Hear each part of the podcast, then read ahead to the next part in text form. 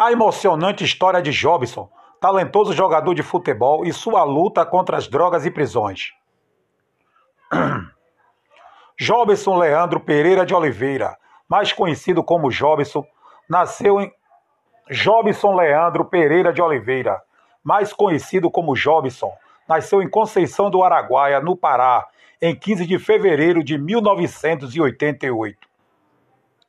Doze meses depois, foi abandonado pelo pai. A mãe, que era doméstica, dividiu a, sua, dividiu a sua criação com dois tios, sendo poli... a emocionante história de Jobson, talentoso jogador de futebol e sua luta contra as drogas e prisões. Job... Jobson Leandro Pereira de Oliveira, mais conhecido como Jobson, nasceu em Conceição do Araguaia, no Pará, em 15 de fevereiro de 1988. Doze meses depois, foi abandonado pelo pai. A mãe, que era doméstica, dividiu a sua criação com dois tios, sendo um policial e o outro fazendeiro. Eles transmitiram-lhe bons valores, mas o talento para o futebol trouxe as más companhias. Jobson teve uma. Jobson teve uma infância muito conturbada, tendo que vender picolé. Trabalhou em Orali. Jobson teve uma infância muito conturbada, tendo que vender picolé, trabalhou em olaria para se sustentar, além de ser expulso de duas escolas da cidade por pura peraltice, deixando de estudar, cursando a oitava série. Quando jogava futebol amador em sua cidade, foi induzido a se envolver em um esquema de adulteração de idade, fato que levou à eliminação sumária de seu time. Segundo Jobson, o craque entrou na vida dele na capital federal, em Brasília, quando ele participava de festas de famosos juntamente com alguns amigos, e não saiu mais. Ele foi revelado nas categorias de base do Brasiliense. Velocista e habilidoso, se destacou no futebol do Distrito Federal de 2007 a 2009. No Clube Candango, conquistou dois títulos estaduais e despertou interesse do futebol sul-coreano. Foi emprestado ao Jeju United em 2009, mas pouco tempo depois voltou ao futebol brasileiro. Contratado pelo Botafogo, o ex-atacante fez um excelente campeonato brasileiro, marcando gols decisivos na reta final. Ajudou a equipe que lutava contra o rebaixamento a se manter na Série A. Jobson, então, assinou um pré-contrato com o Cruzeiro, indo defender o Clube Mineiro na temporada 2010, onde sua carreira deu uma reviravolta. Ele se envolveu em um escândalo de doping por uso de cocaína em duas partidas do torneio nacional, fato que levou o Cruzeiro a cancelar o contrato com Jobson. Embora primeiramente tenha negado o uso de drogas, o atacante acabou assumindo que, na verdade, havia fumado crack sendo suspenso por dois anos pelo STJD. Sem contrato com o Clube Celeste, foi acolhido novamente pelo Botafogo. Permaneceu durante o segundo semestre no Rio de Janeiro e sofreu com problemas físicos, atuando em algumas partidas. No dia 23 de dezembro de 2010, o atacante foi confirmado como novo reforço do Atlético Mineiro para a temporada 2011. Sua passagem pelo Galo foi curta e durou pouco mais de dois meses. Após atuar em seis partidas e marcar dois gols, alegou aos dirigentes do clube que estava insatisfeito na capital mineira e que não gostaria de continuar no clube. Desta forma, a diretoria alvinegra confirmou que o jogador não faria mais parte dos planos. Sua tentativa de voltar ao Botafogo sua tentativa de votar o Botafogo também foi em vão, já que a diretoria do clube carioca afirmou que o atacante não tinha mais o direito de errar. Desta forma, foi emprestado ao Bahia para a disputa do Brasileirão, que, que estava de volta à primeira divisão após sete anos afastado. Porém, em agosto de 2011, sua indisciplina acabou resultando na dispensa do jogador por descumprimento de horário dos treinos. No mesmo ano, a Agência Mundial Antidoping divulgou o resultado da revisão que fizeram do caso do doping de Jobson, sobre o qual diziam que o jogador poderia ser banido do esporte por ter sido reprovado em dois exames antidoping distintos. No entanto, utilizando a estratégia de apresentar o jogador como um dependente químico, os advogados de Jobson conseguiram que apenas a pena imposta pelo órgão brasileiro fosse aumentada, devendo o jogador permanecer suspenso por mais seis meses, podendo retornar ao futebol em março de 2012. No dia 29 de novembro de 2011, acertou a sua reintegração no grupo do Botafogo para 2012. Após cumprir o segundo período de sua suspensão, Jobson marcou seu primeiro gol na vitória do Botafogo sobre o Duque de Caxias por 2 a 0 em partida válida pelo Campeonato Carioca no dia 24 de março de 2012. Após tentativa sem sucesso de mais um retorno ao elenco profissional do Botafogo, o atacante acertou seu empréstimo para o Grêmio Barueri. Em julho de 2012, Jobson deixou Barueri, alegando que não se acostumou a jogar em um clube sem torcida. No dia 5 de janeiro de 2013, foi emprestado por um ano ao São Caetano.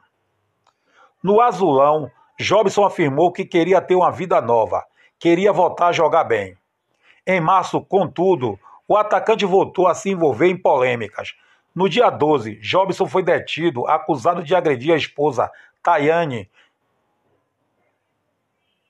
No dia 12, Jobson foi detido, acusado de agredir a esposa, Tane Bárbara, em São Caetano do Sul.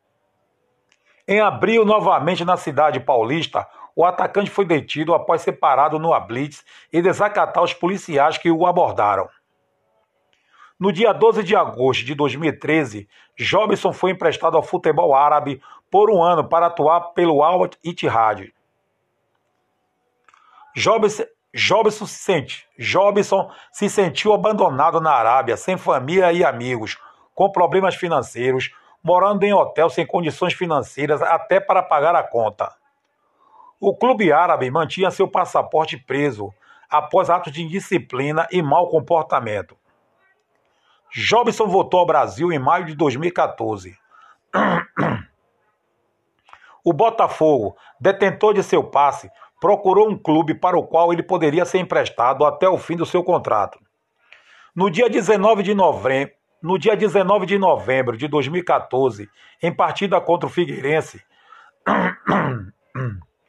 no dia 19 de novembro de 2014, em partida contra o Figueirense, Jobson, atuando pelo Botafogo, cobrou bizonhamente um pênalti, isolando a bola e culpando o gramado, contribuindo para a derrota do Botafogo. Torcedores no estádio pediram realização de exame antidoping para avaliar a situação do jogador. Na mesma partida, por inúmeras vezes tentou realizar jogadas individuais, reforçando a revolta dos torcedores do Botafogo.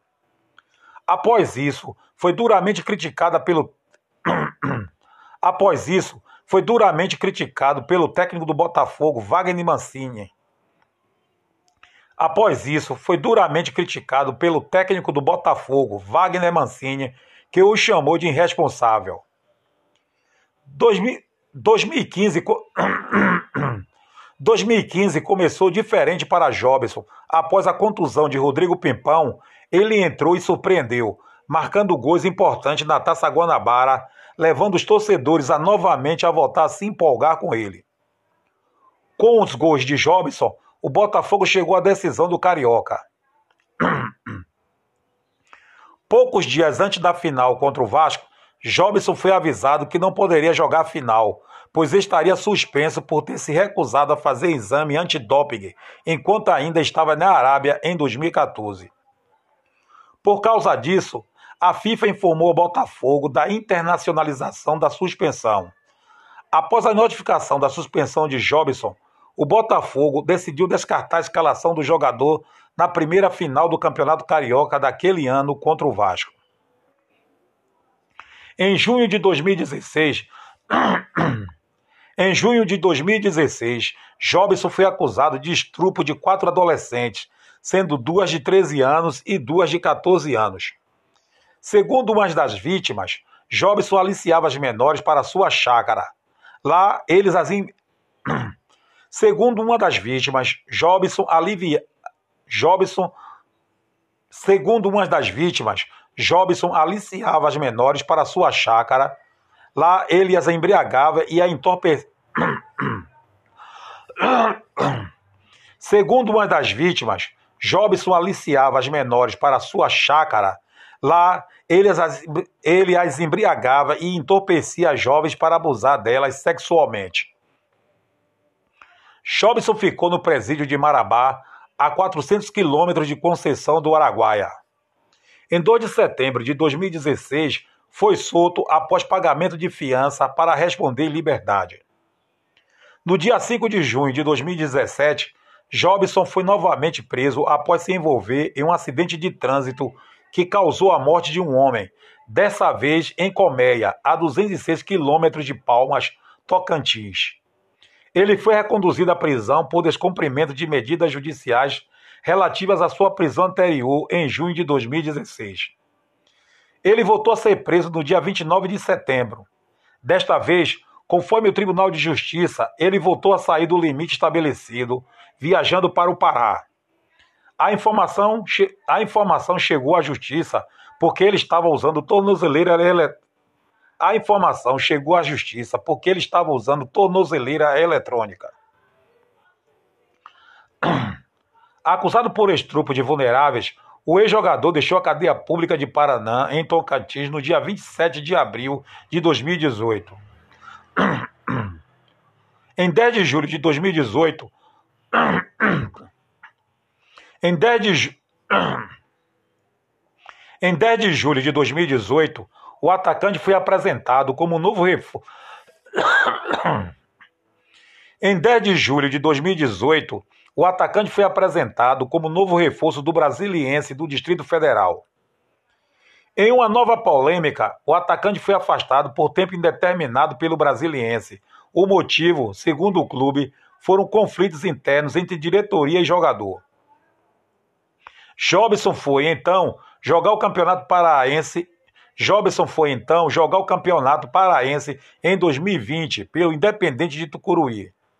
Porém, Após envolvimento em nova polêmica, o jogador foi dispensado após disputar apenas duas partidas pela equipe. No dia 20 de agosto, o atacante foi apresentado como novo reforço do Campinense para a disputa da Série D 2020, porém não conseguiu se destacar. Foi então anunciado no dia 8 de março de 2021 como novo reforço do União Cacoalense, clube de Rondônia que ele defende até o momento.